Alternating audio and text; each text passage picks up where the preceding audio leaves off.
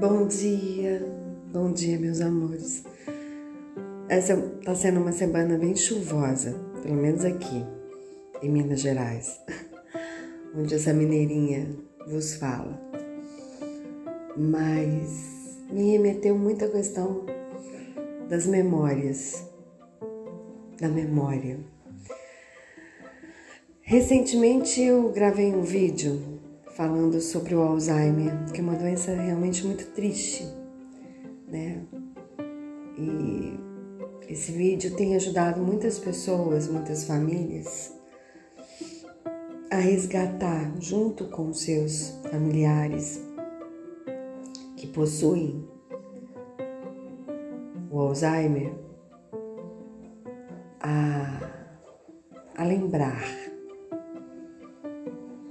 a entender, mesmo que sem entender o que eles passam.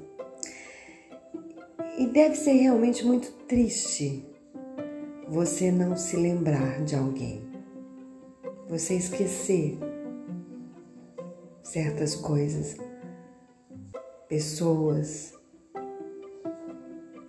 Como a memória é uma coisa especial na vida da gente. É um tesouro. E quais são as suas memórias? Eu estava aqui a, a lembrar de momentos mágicos, momentos de euforia, quando eu fui para os Estados Unidos, 1982. Lembro-me de entrar num jumbo, isso mesmo, era um jumbo de dois andares. O avião que me levou a, aos Estados Unidos. E de experimentar todas as experiências maravilhosas que uma criança sonha um dia. A Disney, abraçar a Minnie, o Mickey, o Pateta, rodar como uma louca naquela xícara e depois vomitar horrores em todas ou quase todas montanhas russas. E sair de lá passando mal, desencantar com todas as bonecas que existiam na face da terra. E naquela época boneca era uma coisa que nós meninas gostávamos muito. Eu, inclusive, tive todas as bonecas de uma marca chamada Estrela. E não brincava com elas. Que coisa engraçada, né? Ai, não pega porque vai estragar. Deixa seus filhos brincarem. Deixa seus filhos serem o que eles querem ser. Deixa, deixem usar a criatividade. Lembro-me, voltando ao Brasil, de um teatro que eu, meus irmãos e meus primos apresentamos para os nossos pais. Uma cabana foi feita entre cadeiras e representamos todos os contos infantis. Acho que foi Rapunzel, foi os contos das princesas mas nós, primos, todos envolvidos naquela representação.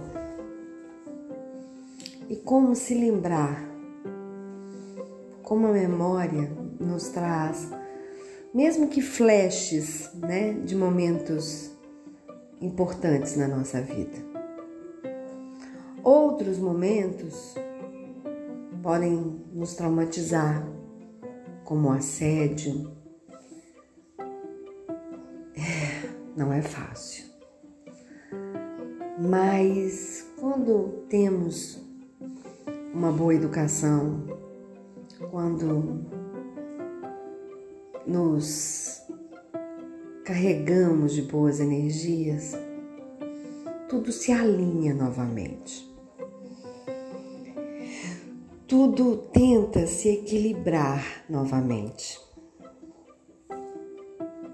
Porque memórias são para isso, são para reativar a bateria da vida, sabe?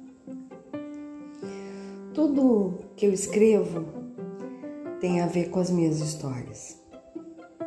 Muito, muito do que eu escrevo. Por isso sou uma apaixonada por crônicas. Para gostar de ler. Era uma das coleções que eu mais amava. Paulo Mendes Campos, Otto Lara Rezende. Ai, como eu gostava de viajar no mundo deles, sabe?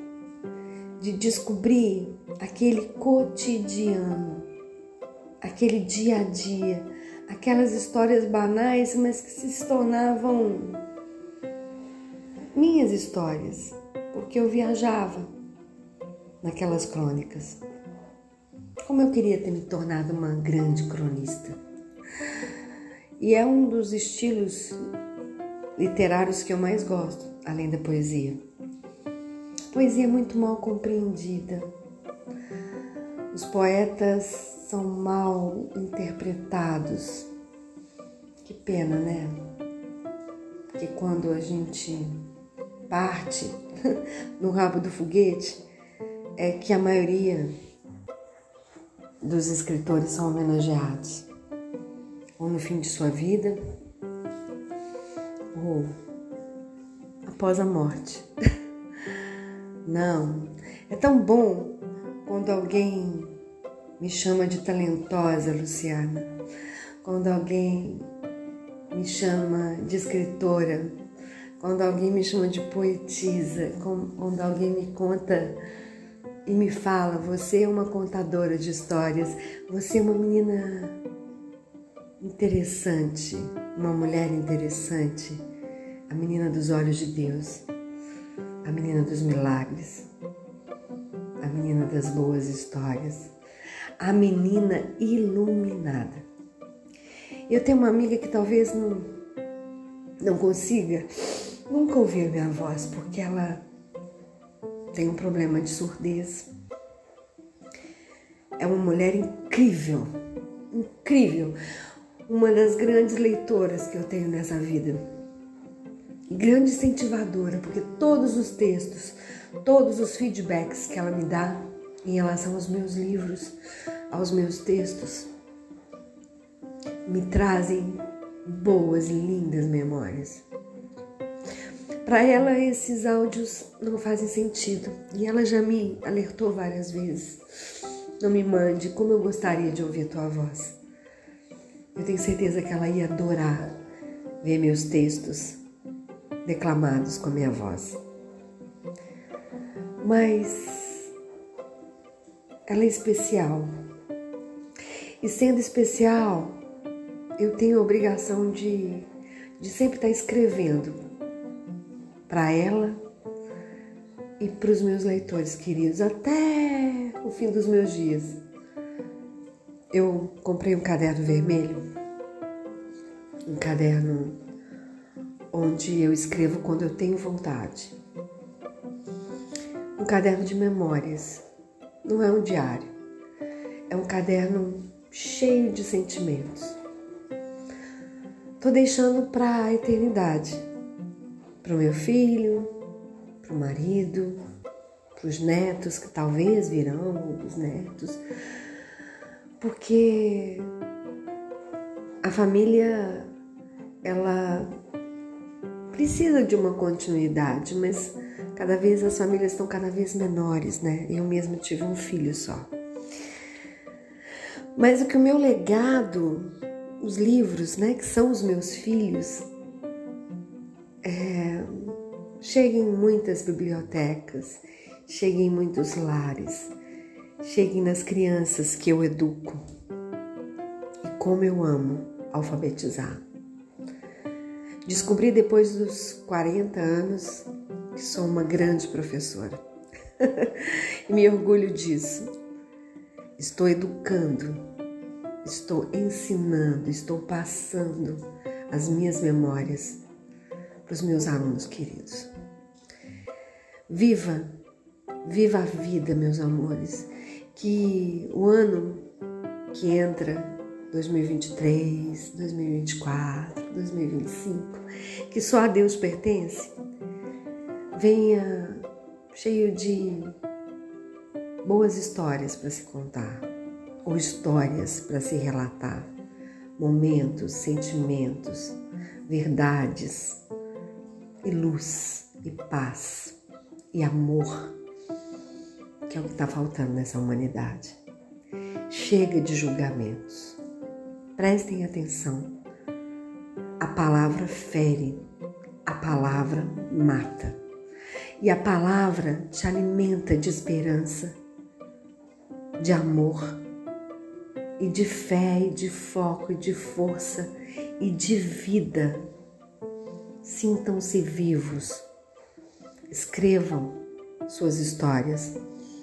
Resgatem suas memórias. Se tornem escritores também. um beijo da sua escritora e jornalista Luciana Aquino. Espero que vocês me guardem sempre no coração e na memória de vocês.